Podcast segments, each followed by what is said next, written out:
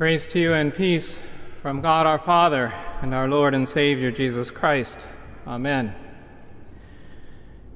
Dear friends in Christ, the most homiletically obvious thing about this passage from Acts is the long list of days for which it would be a seemingly inappropriate sermon text.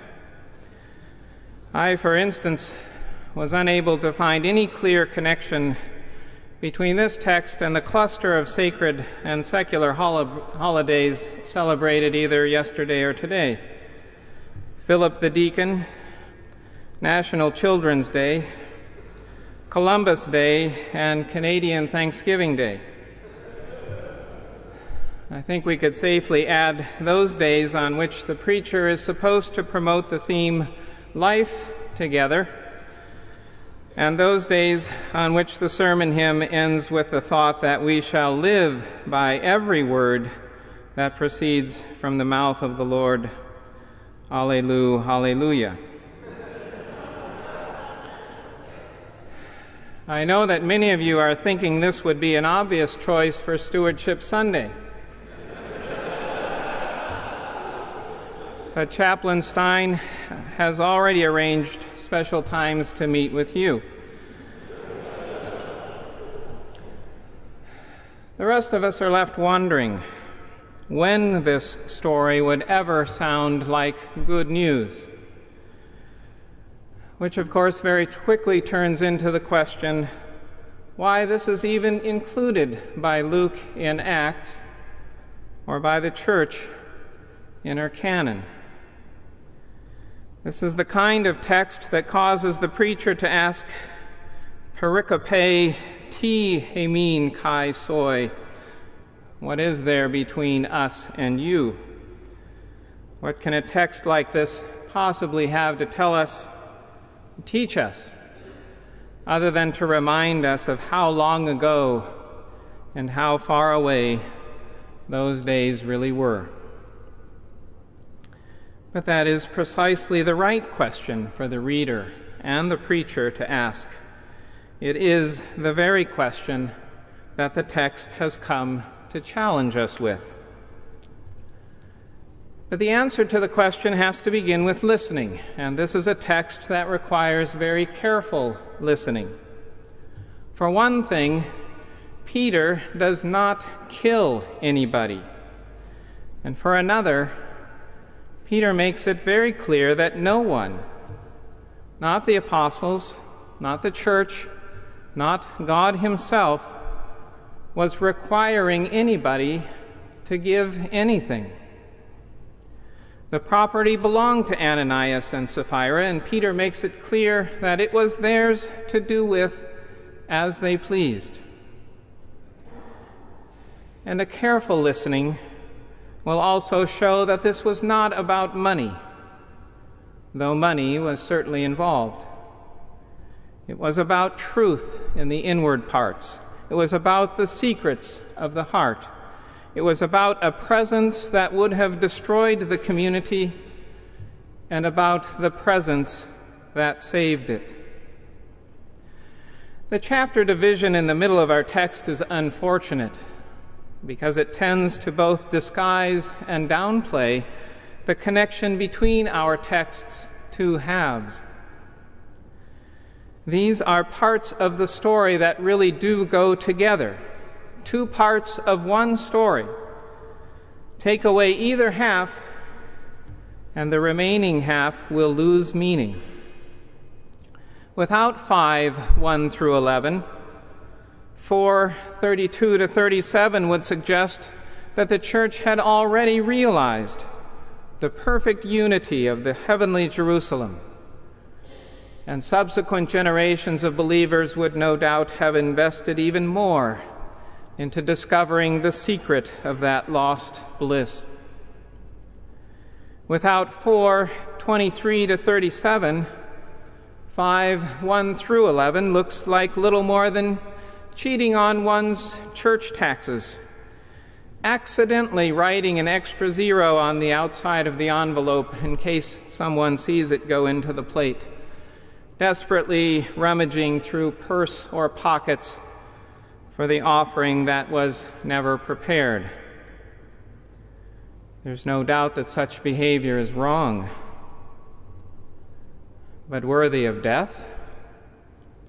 If the Lord started slaying everyone who said he was giving as much as he could, who would be left to carry out all the Ananiases and Sapphira's in the aisles? But put the two halves of the text together, and the seriousness of the second half of the events of the second half become plain. These false hearts and Satanian souls were the anti Christian perversion of Luke's description of the believing community. And what's at stake is not simply the meeting of the needs of the less fortunate. Notice how Luke has sandwiched in the middle of the description of the oneness of heart and mind of the believers a statement about the power of the apostles' testimony to the resurrection.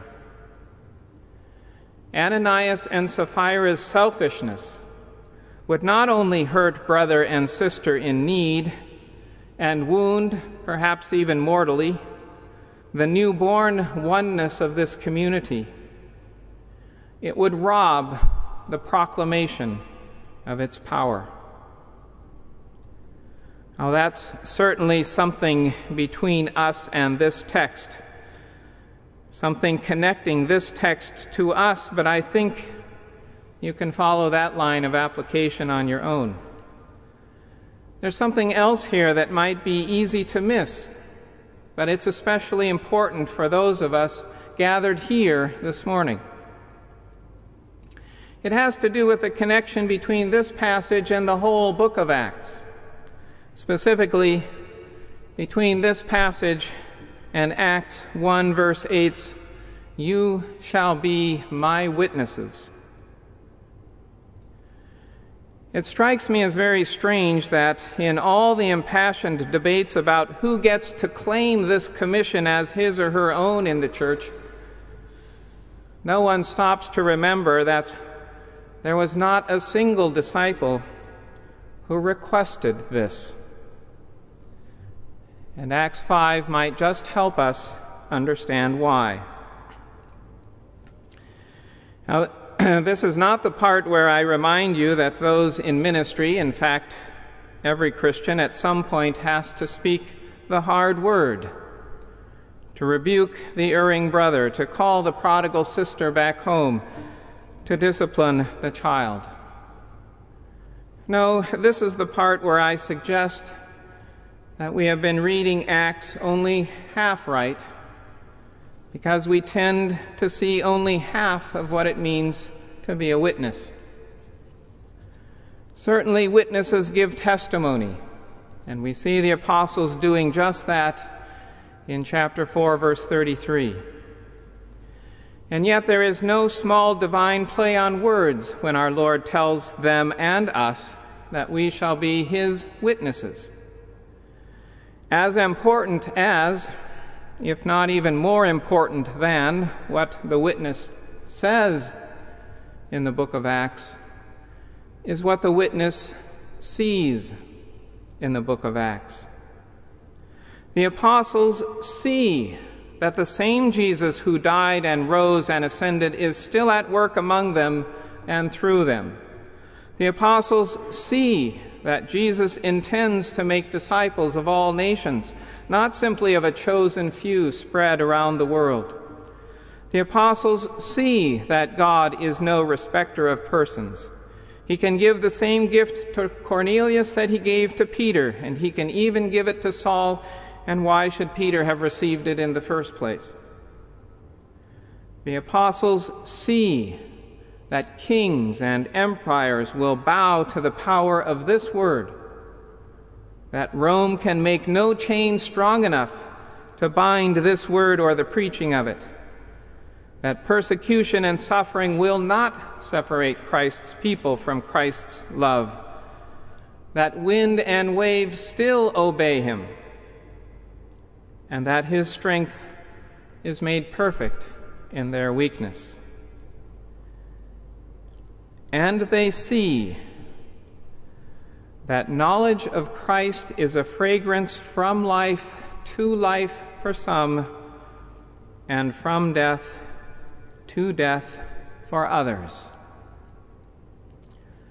And so will you. And so will you. You will cause it no more than Peter did.